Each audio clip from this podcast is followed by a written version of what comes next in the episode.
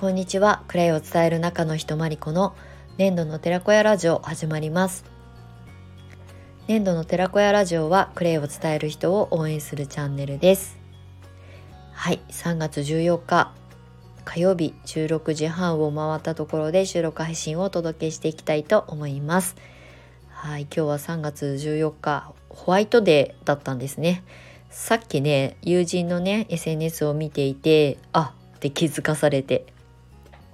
もうとんと無縁なのですっかり忘れてましたがまあそのねあの友人の発信を見ていてそっかじゃあ私は別にホワイトデーって意識してなかったけど、まあ、父親とねあの母親と今一緒に住んでるのでお父さんとね一緒に晩酌するから あの一緒にねつまめるお刺身を買ってきました。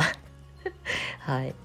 ホワイトデーなのかどうかわかんないですけどまあねあの本当に夜の晩酌の時間だけお父さんとお母さんと一緒にご飯を食べたりおつまみ食べたりとかする時間にしているのでその時間にね3人で楽しもうと思っております。はい皆様は素敵なホワイトデーをお過ごしなんでしょうか？はい。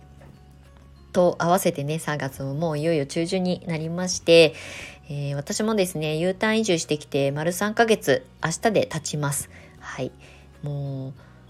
3ヶ月あっという間だったのかな？すっごいね。気づいたら3ヶ月経っちゃったみたいな感じなんですよね。すごい時間の流れがすあのゆる、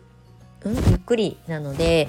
長く感じるかなと思ってたんですけど過ぎてみるとあっという間でしたね。うん、でまあ3ヶ月超えたところでちょうど私誕生日があの迫っているので、あさってが45歳の誕生日でまあ、あの U ターン移住して3ヶ月と合わせて自分の、まあ、40代本当に真ん中、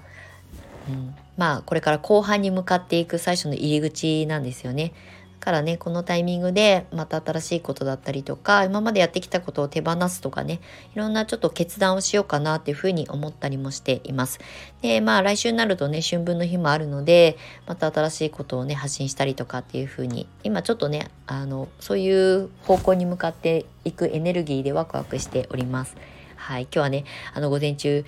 大きな断捨離をここ最近やってましたっていうことのあの記事をねノートに書きましたのであの まあ大して内容はありませんけれどもよかったら読んでいただけたら嬉しく思います。はいということで今日の本題なんですけれどもまあ3月って私にとってもすごく大きなあの節目というかあの季節の本当にあの大きく変わった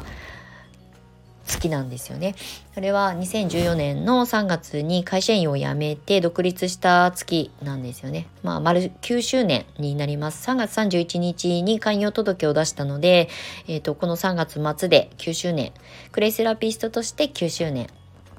で、4月1日から10年目に入ります。まあそういう意味ですごくこう思い入れの深いというかねなんかこう新しいことに向かっていく時にいつも3月はすごく意識するんですよね。で、まあ、今日はねちょっと雑談なんですけれども私がその独立をするって決めたそのこの3月まああの周りの人にねこう報告したりとか家族に報告したりとかするのはその前にしてたんですけどでもね新しいことを始めるとかしかも独立するとかねまあ今はフリーランスとかって当たり前になったけどまだ10年前はうんすごく大事だったんですよね。特に田舎に暮らすうちの両親からすると東京に上京して、まあ、湘南に移り住んで約ね20年近く自分たちの環境じゃないところに住んでた、まあ、自分の娘がね急に商売始めるって 言って報告を受けた時にまあテンパりますよねきっとね。うん、まあ転職はすっごいしてる娘だったのでまあね転職には慣れてたけど会社員をもうやらないっていう風に言った時に本当に晴天の霹靂みたいな あの反応でした。で何やるのってなるじゃないですか。でクレイセラピーって言ったって全然ね伝わらないわけですよ。うん、まあその当時ですら、まあ、まだまだ市場にもクレイっていうものがね自然療法のクレイセラピーなんて全然伝わらない時代だったしましてやね田舎に住む両親なんて全く意味がわからない。泥パックって言ってもわからないっていうレベルだったのでなんか変なものにはまったんじゃないかとかなんかマリコは何かにすごい陶酔してしまってその世界にどっぷりハマってしまってるんじゃないかとかっていう意味での反対勢力がすごい強かったんですよね。だから私はデビュー戦っていうかね自分が独立する時って誰の賛成も得られなかった。まあもちろんあのと応援してくれる友達とかはいましたけど基本的に身内とか近しい人たちにはうんあまりねこう肯定されなかった。まあそれがすごく私はバネになったっていうのもあるんですけどでも心配もかけたし不安にもさせたからでも私もやりたいこと自分が選んだ道は絶対全うしたいっていう強い思いがあったからもう絶対結果が出るまでは絶対やめないみたいな感じでスタートしたんですよね。だからサロンを潰してしまった時も絶対あの田舎に帰って、うん、生きていくみたいな道をね選択しないってことをその時決めてたんですよね。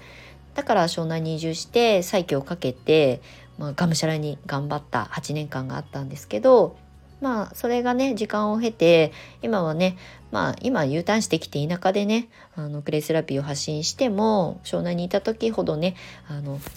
たくさんの人にいろんな人に届いているとは思えてないんですけどでも帰ってきてもどうにかまあするんだろうなってきっとうちの両親は思ってくれてるんじゃないかなって思います。まあ心配は心配だと思うんですけどね。でもなんかね私も新しいことやる時ってなんかこう自分で事後報告まあ要するに自分の中で決めてやるからって報告するだけで今まで生きてきたし、まあ、クレイセラピストになる時もあのそれをね仕事として選んで独立する時も誰にも相談せずに全て自分で決めてきたんですよね。でもなんか周りの人たちに迷惑をかけたりとか心配をかけたりすることも経験してきてでもねなんかこう新しいことやる時ってどうしてもねあんまりこう肯定されないことも多いと思います。これは私に限らず、まあ、クレイに限らずだと思うんですけどうんまあうちの両親からすると自分たちが経験してないことを自分の娘がやろうとしてるっていうことを、まあ、応援したい気持ちは山々なんだけれども分かんないもの結果が見えないもの要するにエビデンスがないものに対してはすごく不安を抱えるんですよね。私の中には全然ない考え方だったんですけどでもねそういう人たちももちろん当然同じようにこうやって共存していかなきゃいけないからそういう人たちを安心してもらえるために自分がどう動くかっていうことだけを考えてこの10年間約10年間活動してきたんですよね。うん、だからまあ振り返ってこの10年って、うん、まあ長いようで短かったようで短かったようで長いようでみたいな感じなんですけど新しいことにチャレンジしようって思う時に100人いたら100人の賛同は得られないんですよね。それは結果、まあ、要するに継続して頑張った姿を見せることでしかないからもうスタートした時っていうのは基本的には、うん、まあ、あまりこう人から応援されないってことを前提に向き合っていく方が気が楽だと思います。うん、当てにしなくて済むし、うん、なんかこう反対されたとしても本当に自分の信念があればあの突き通せると思うしやり続けられると思うのでね。なんかね今日はこんな話をしたいなと思った理由も、まあ、3月とかね4月って新しい季節がね、えー、と巡ってきてまあ、環境が変わったりとかね新しい挑戦したりとかモヤモヤしてることから一歩足を踏み出してみたいな方も少なくないと思うので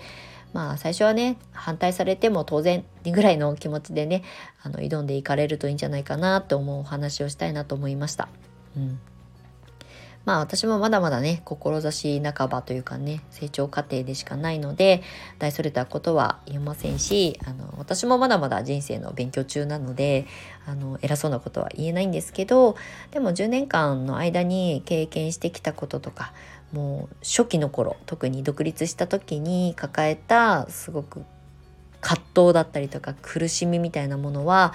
まあ今も忘れてはいないですしでも今それをねひっくるめてあの見届けてくれてる家族たちにはすごく感謝もしてますしだからこそ今やってるこれまでやってきたクレイセラピーとかこれからやっていこうと思ってることとかも全てちゃんとみんなに周りの人たちにねあの応援してもらえるように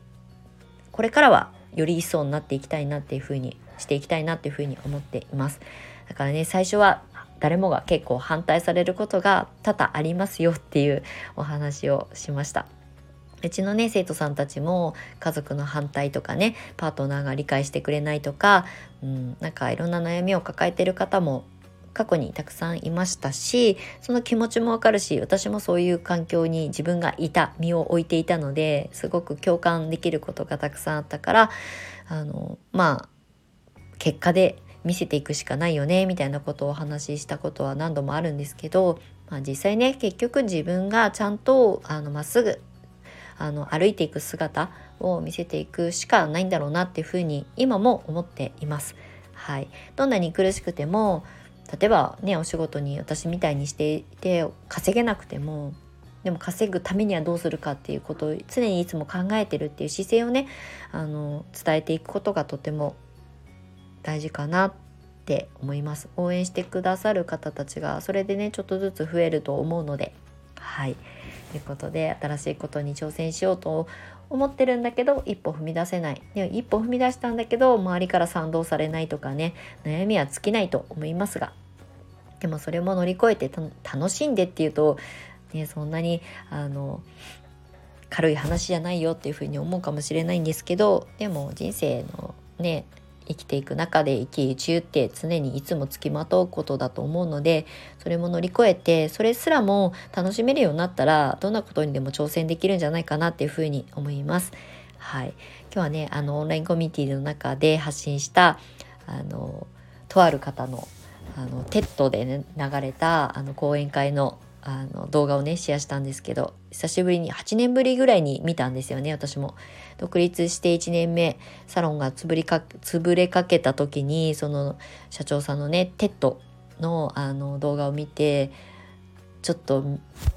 身震いしたというかねそういうあの感覚を思い出したので今日久しぶりに見た動画をあのオンラインコミュニティの方でシェアさせていただきましたのでもしあのオンラインコミュニティのあのメンバーさんはそちらの、えー、動画も合わせて見ていただけたらちょっと勇気につながるんじゃないかなと思います。はい、ということで、取り留めもない私の雑談に長い時間お付き合いいただきましてありがとうございました。はい、3月もいよいよ折り返しとなりますので、あの、素敵な、まあ、春の始まりというかね、もう本当に1年の始まりだと思いますので、一日一日を大切に、えー、決断を先延ばしにせず、えー、明日という日が当たり前に来ると思わずに、えー、1分1秒を大切に生きていきましょう。はい。ということで、また次回の収録配信でお目にかかりたいと思います。はい。最後までお付き合いいただきましてありがとうございました。年度の寺子屋まりこでした。またね。